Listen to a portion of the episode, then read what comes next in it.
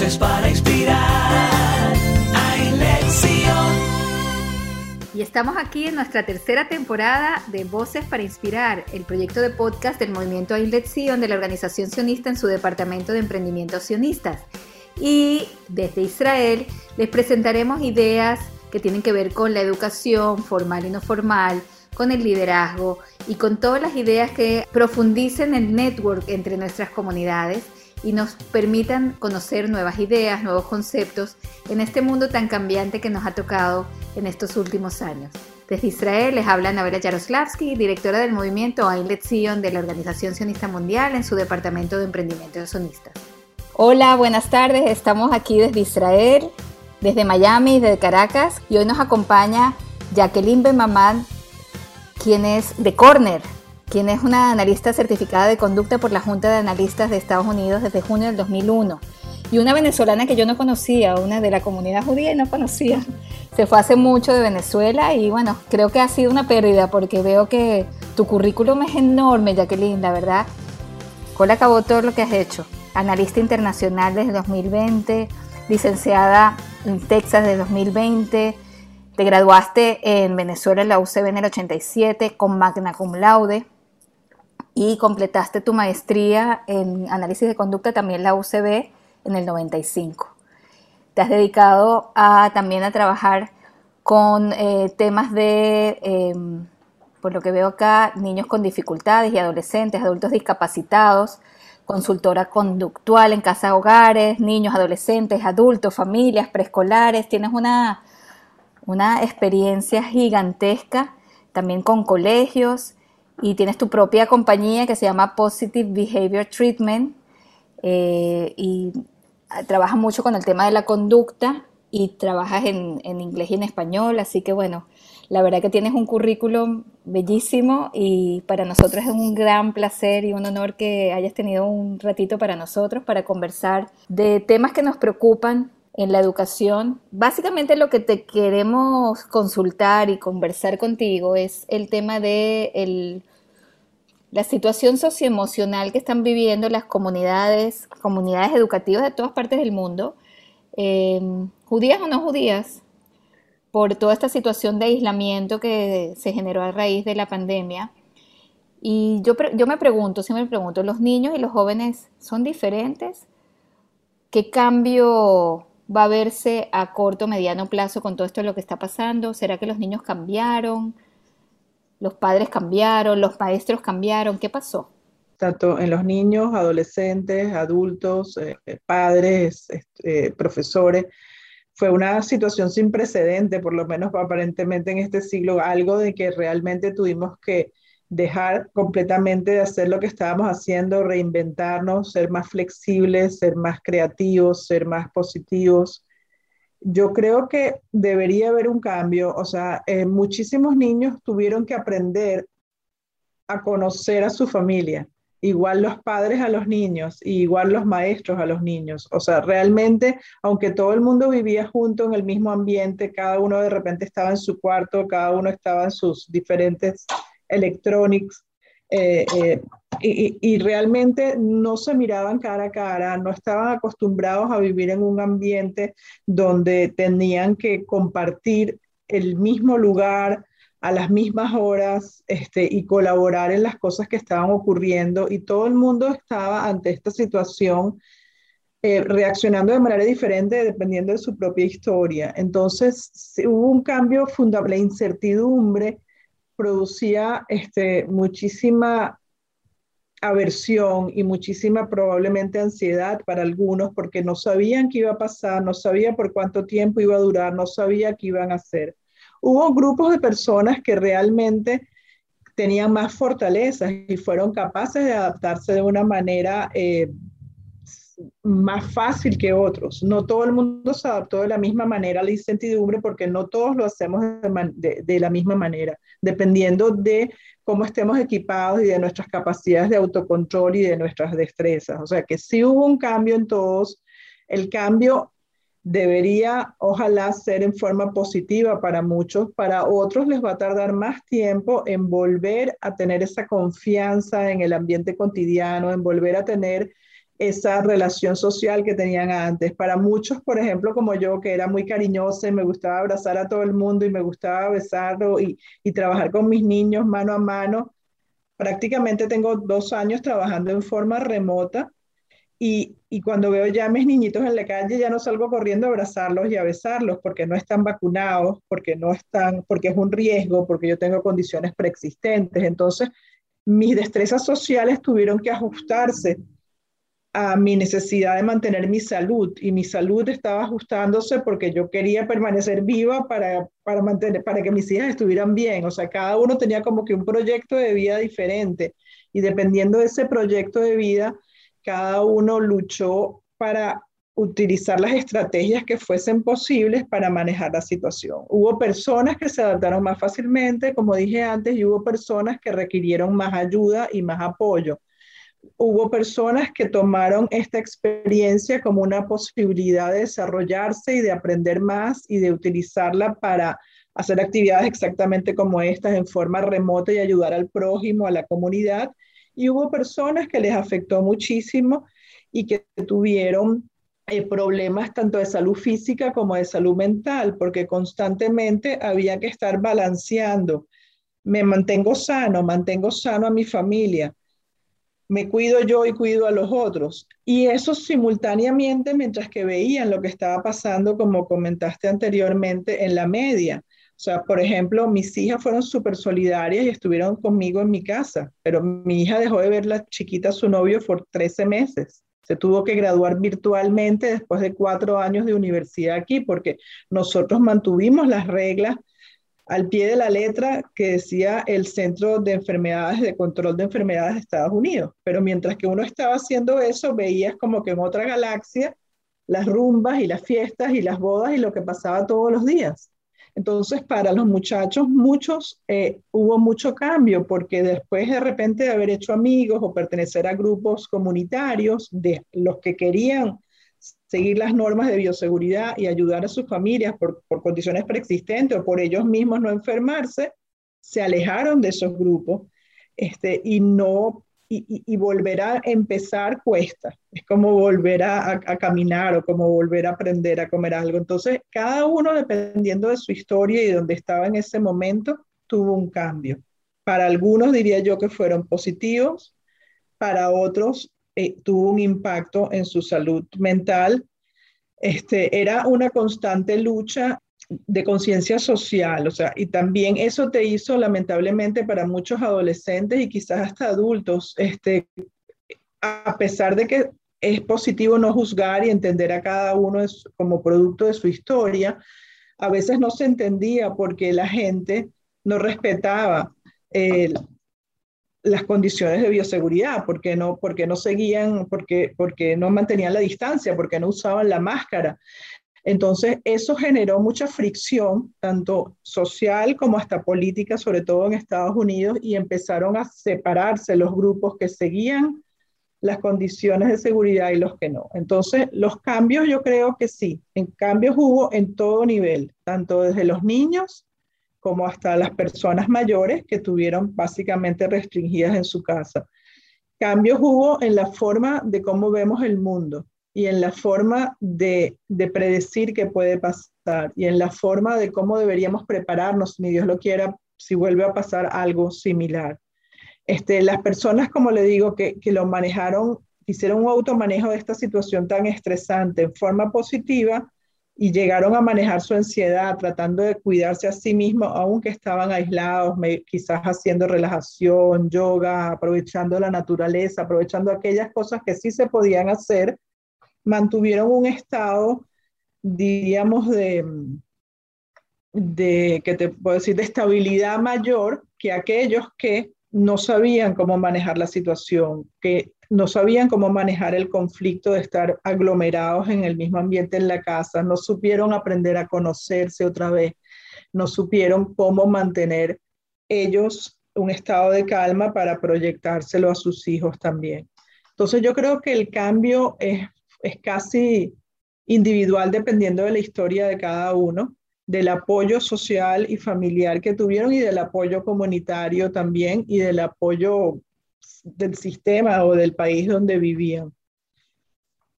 ¿Tú crees que también cambiaron los valores o la sensibilización de las personas? Este, ¿Hay un tipo de enfermedad mental nueva? ¿Hay, hay, algo, ¿Hay algo en ese sentido del ser humano como ser humano? Yo creo que sí, o sea, no puedo no sé si hay un tipo de enfermedad mental nueva, este, no, no, no he estado últimamente al tanto con el diagnóstico de las enfermedades mentales, pero sí han habido eh, muchos impactos en la salud mental para muchas personas.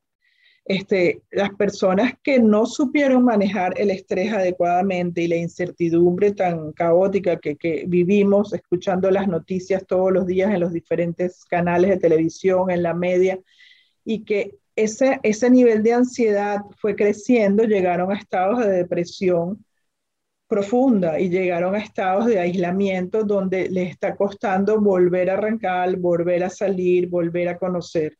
Aquellas personas que en el camino fueron previniendo, este, pudieron no llegar a un estado de, de, de, de estar completamente exhaustos y de estar completamente no preparados para la nueva etapa. Eh, probablemente si hayan nuevas enfermedades de salud mental, eh, eh, así como ah, últimamente ya se ha agregado todo lo que es la adicción a los juegos y donde eso ya hoy en día está prácticamente considerado como una adicción. O sea, es impresionante que una forma de aislarse de la realidad externa de lo que nos está pasando es estar completamente utilizando estos juegos o ni siquiera videojuegos, sino em, estar en la media, constantemente estar viendo qué hizo el otro, qué pasó el otro, o simplemente como hablaste, es una vida como falsa. Es como ahora hay otra, otra ellos, los niños lo llaman como el FOMO, como el, el, la la, no, el no perderse algo. Ay, no estuve en tal actividad. Es impresionante como ahora crean hasta lugares ficticios para, o sea, tienes que ir a la aventura mall y pagar 50 dólares por una hora para solamente tomarte fotos en un lugar. O sea, ya llega un momento que la vida es tu foto, la vida es casi no la realidad que estás viviendo ahorita, déjame disfrutar esta entrevista con ustedes. No, la foto de la entrevista para poner hoy que me entrevistaron y que estuve el honor de estar con Anabela y con Raquel, pero no el disfrute en sí mismo de la vida. Y eso a veces me da una tristeza a mí profunda porque siento que los muchos niños, adolescentes y hasta adultos, este, antes hablábamos el qué dirán y antes hablábamos o veíamos la crónica social en el, cuando yo era joven, en la piñata de Jacqueline fue hecha ta, ta, ta, en, el, en, el, en el Universal. Pero ahora es la cantidad de información que constantemente la gente publica y que a veces es falsa. Y entonces estás comparándote, como hablábamos, con una realidad falsa. Wow, ¿cuántos libros tiene Anabela? ¿O cuántos paraguas tiene Raquelita? Y de repente es un background. O wow, esa es la salita de Jacqueline, tiene la persiana rota. O sea, cada quien, eh, eh, eh, son, entonces estamos creando unas realidades que son útiles para nosotros porque son importantes en algún momento, pero que cuando se hace en forma excesiva, yo creo que está causándole daño tanto a los niños como a los adolescentes, como a los adultos. Oh, wow, qué grande esa boda, yo no puedo tener esa boda así. y, y, y la comparación constante con los otros, tanto del cuerpo como de los títulos, como de las actividades, se ha exacerbado a un nivel que pareciera que ya la gente no está viviendo su vida diaria de disfrutar el, el, el, olor de, de, de, la naturaleza, el toque de los árboles, los atardeceres, el cielo, sino, wow, déjame poner este atardecer rapidito. O sea, mientras que lo está fotografiando y poniendo en Instagram, ya se fue la luna, ya se fue el sol. Y, y, y eso es lo que está pasando. también, también tú crees que la gente puede ser que se acostumbró a estar metido en una casa y ahora salir, por ejemplo, algunos les da fastidio, a otros les gustó más estar en la casa, están como más protegidos. Entonces todo este tema de socializar y de relacionarse con el otro está un poco mediatizado y ya inclusive las personas se acostumbran, se van acostumbrando a todas sus realidades que les van eh, ocurriendo. Entonces, ¿cómo, ¿cómo ves ese, ese tema de volverse a acostumbrar a poder socializar, que es tan importante para ser feliz? Es como pasitos de bebé, es como volver a aprender, haciéndolo poquito a poco. Sí, es verdad, muchos nos acostumbramos los que trabajamos remoto hasta tener oficinas alquiladas y pagadas y quedarte en tu casa en esta esquinita. este, eh, realmente eh, hay que irse acostumbrando poquito a poco, empezando como yo diría, por ejemplo, una de las técnicas en, la parte cognitivo-conductual, que es la desensibilización sistemática. Si te da miedo una situación, ir poquito a poco irte relajando mientras que vas. Entonces, si yo, por ejemplo, ir una hora a la oficina y volver, mañana voy dos horas a la oficina y vuelvo, mañana, hoy voy a, déjame ir a tomarme un cafecito con, con Anabela al aire libre en un lugar y ver cómo me va y me pongo mi mascarita después. La próxima vez almuerzo con Anabela. El próximo paso sería de repente con Anabela y Raquelita. Y así poco a poco me voy acostumbrando otra vez hasta que llegue a una situación donde me sienta cómoda. Bueno, ahora me invitaron a un cumpleaños de 22 amigas vacunadas al aire libre. ¿Debo ir o no debo ir? Bueno, si todo fue saliendo progresivamente positivo y no tuviste ningún, ningún contagio, bueno, vamos a darle. Claro, todo debe ser en una forma, eh, dependiendo de la situación de cada uno, dependiendo de la salud de cada uno, del nivel de vacunación, para tolerar. Es como cualquier miedo. Prácticamente se pueden haber generado, como dice, fobias sociales. Cuando, si hablábamos de, de, de nuevas enfermedades que son viejas, lo que pasa que pueden ocurrir en forma ahora más masiva, en más gente, porque sí, de repente, como le digo, antes de repente era común, para muchas personas su vida social era muy activa. Entonces, para ellos, la falta de esa vida social les afectó muchísimo. Para otros, hay personas que de repente no son tan activas y no iban a restaurantes todas las semanas o no iban a bodas todos los meses o no viajaban cada tres meses. Entonces, la vida no les cambió tanto. Sin embargo, para ambos, dependiendo del nivel de riesgo o beneficio, tienen que ir poco a poco tratando de relajarse ante estas nuevas situaciones sociales que ya habíamos olvidado. El primer año todo el mundo lo miró muy, ok, todo lo hicimos remoto y todo estaba como que, wow, lo remoto era nuevo para aquellos los que nos adaptamos. Y recuerdo que habían cumpleaños, bodas, piñatas por Zoom. Ya este segundo año ha sido como que ya la gente no quiere tanto el Zoom y no quieren tanto la vida remota. Entonces hay que irles poquito a poco enseñando a través de el uso de la relajación, quizás el mindfulness, la yoga, la desensibilización sistemática como técnicas de automanejo para que poco a poco puedan tener nuevas aproximaciones sociales. ¿Cuál te parece que debería ser el papel de la escuela en una comunidad en todo este tema de la readaptación y, también la familia. ¿Cómo, ¿Cómo, la escuela debería intervenir en todo el tema de las familias con problemas, divorcios, todo? ¿Debe intervenir o debe conservarse al, al margen? ¿Cómo debería ser? Porque tengo entendido que, que esto ha afectado también a la relación que se acercó mucho entre escuela y padres, porque los padres estaban siendo los profesores de los niños de alguna manera o los estaban acompañando en el proceso educativo en sus casas se acercaron mucho más a los colegios y ahora como que se abrió un canal un poco más profundo de comunicación y quizás la escuela deba tener un papel o no, o volver a un papel un poco más eh, formal. Yo insisto que caso a caso, cada padre puede decir las necesidades de apoyo que tiene. Yo creo que la escuela debe dar planes de, estudio individualizado para los niños y debe dar apoyo para los padres, para aquellos padres que los necesiten.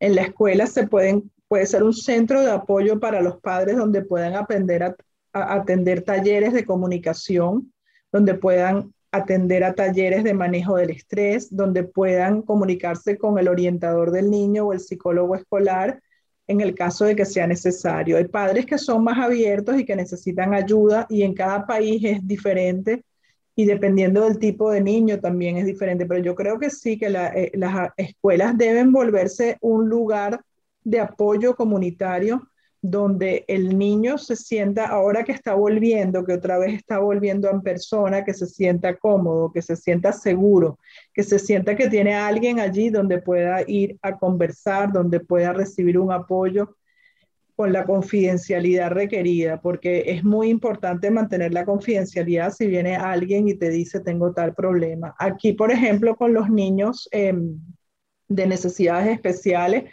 se hacen planes individualizados donde se invitan a los padres a las reuniones y se discuten todos los apoyos que se necesitan. También hay con los niños excepcionales, gifted.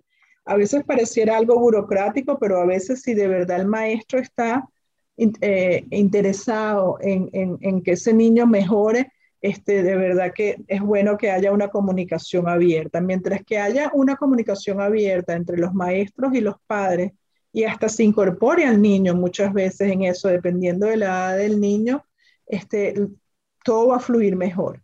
Todo va a hacerse como un plan de apoyo, como un plan de vida. Cuando yo trabajé en una institución para pacientes discapacitados, adolescentes y adultos, y después los tratamos, eh, era un cambio similar a esto, no exacto, pero similar. Después de años viviendo en una institución restringidos, segregados y encerrados eh, por, por, una filosofía de vida y por, por hallazgos científicos, se decidió que, ellos que las personas con discapacidades deberían vivir en la comunidad como ustedes, como yo, en la casita hogar al lado mío. Entonces hicimos un plan de vida, hicimos un plan de transición. ¿Cuáles son los sistemas de apoyo en cada área que necesitan estos pacientes que han estado toda su vida segregados en una institución estatal? Para vivir en la comunidad. Entonces hago una analogía parecida a esto. Quizás se debió haber hecho o se debería estar haciendo un plan de transición planificado, un plan de apoyo, un plan donde podemos, ¿qué debemos hacer para que este niño tenga éxito o por lo menos no fracase en la nueva etapa escolar? Porque lo sacamos uno o dos años del colegio eh, y, y se acostumbró a la casa. Algunos van a tener miedo, como dice Raquelita, de volver. Otros este, están ansiosos de volver, otros están temerosos de volver. Otros quieren em, no volver. Entonces, no sé cómo es en cada país. En Estados Unidos hay diferentes modalidades. Tenemos la modalidad presencial. Hasta ahora eh, en las escuelas, por lo menos del sur de la Florida, habían permitido que los niños estudiaran desde la casa de manera virtual, remota, Después empezaron a hacer que fueran presencial y ahora en muchos ya no hay este, la posibilidad de estudiar en forma remota, sino tienen que atender en persona al colegio. Entonces, pero paralelamente hay una modalidad que siempre existió antes de la pandemia, que es el, el homeschooling o el uh, Florida Virtual Learning Schooling. O sea, hay gente que siempre estuvo virtual o, o niños que consideraban los padres que para ellos la enseñanza grupal no era tan efectiva como la individual siempre estuvieron de su casa y tenían la parte social con actividades extracurriculares, como ir al karate, al ballet, a ricudín, a, a jugar, pero la actividad académica la hacían individualizada. Entonces, yo creo que con todo lo que hemos aprendido, estamos viendo que no todos somos iguales, que somos diferentes, que no todos manejamos las mismas situaciones aversivas de la misma manera y que deberíamos ver a aquellos que lo hicieron de forma más positiva para ver qué podemos hacer similar y lograr que las personas no caigan en una depresión y tengan el apoyo. Yo creo que el, colegio es una de las posibilidades que sería la, la comunicación entre los padres y los maestros. Yo creo que es vital. Los maestros tienen también que aparte que hayan sido entrenados en la parte educativa, tienen que ser un poco más sensibles a cada caso y a cada estudiante y a cada familia. Yo he estado en, escuelas públicas eh, catalogadas como A-Schools aquí y he visto a maestros antes de la pandemia humillar a los niños en presencia de sus compañeros del salón. Entonces yo creo que los maestros tienen que aprender también, son seres humanos como nosotros, que, que no, no, necesariamente en su currículum de educación les enseñaron destrezas también de automanejo. Ellos tienen que estar bien, los maestros también necesitan estar bien, necesitan estar tranquilos, necesitan modelar calma. Si nosotros no le modelamos a los niños un estado de calma, integridad, honestidad, este, responsabilidad social, ética, ¿qué podemos esperar de ellos? O sea, no podemos pedirle que ellos hagan algo que nosotros no le estamos modelando. Entonces, yo creo que es muy importante que el colegio esté en comunicación con la familia y la familia con el colegio, siempre y cuando ambas partes quieran. O sea, no puede ser obligado. Y dependiendo del caso, obviamente hay que observar cuáles pueden ser los que llaman aquí los red flags, cuáles pueden ser las, las señales. Las conductas que te pueden alarmar, las señales, gracias, las señales que te pueden alarmar y las señales que uno tiene que estar pendiente. Si un niño está eh, aislado, irritable, gritando, llorando, agresivo, con aumento de problemas de conducta y eso ocurre en el colegio, el colegio inmediatamente tiene que informarle a la, familia. Y también debería ir de las dos vías, o sea, la familia debería decirle al colegio, mira, entiende ahorita a mi hijo porque se le acaba de morir su abuelita de COVID o porque perdió a su mejor amigo o porque ha estado enfermo con COVID. Entonces apóyenlo. Entonces yo creo que de las dos maneras debería haber una comunicación y un plan de transición y apoyo. Amigos, debido a la gran cantidad de información que tenemos el día de hoy con Jacqueline Corner, quisiera proponerles dividir en dos este podcast y continuaremos la próxima semana con la segunda parte con informaciones para poder sentirse mejor emocionalmente en esta nueva realidad que nos tocó vivir en la pandemia. Nos vemos en la próxima. Voces para inspirar.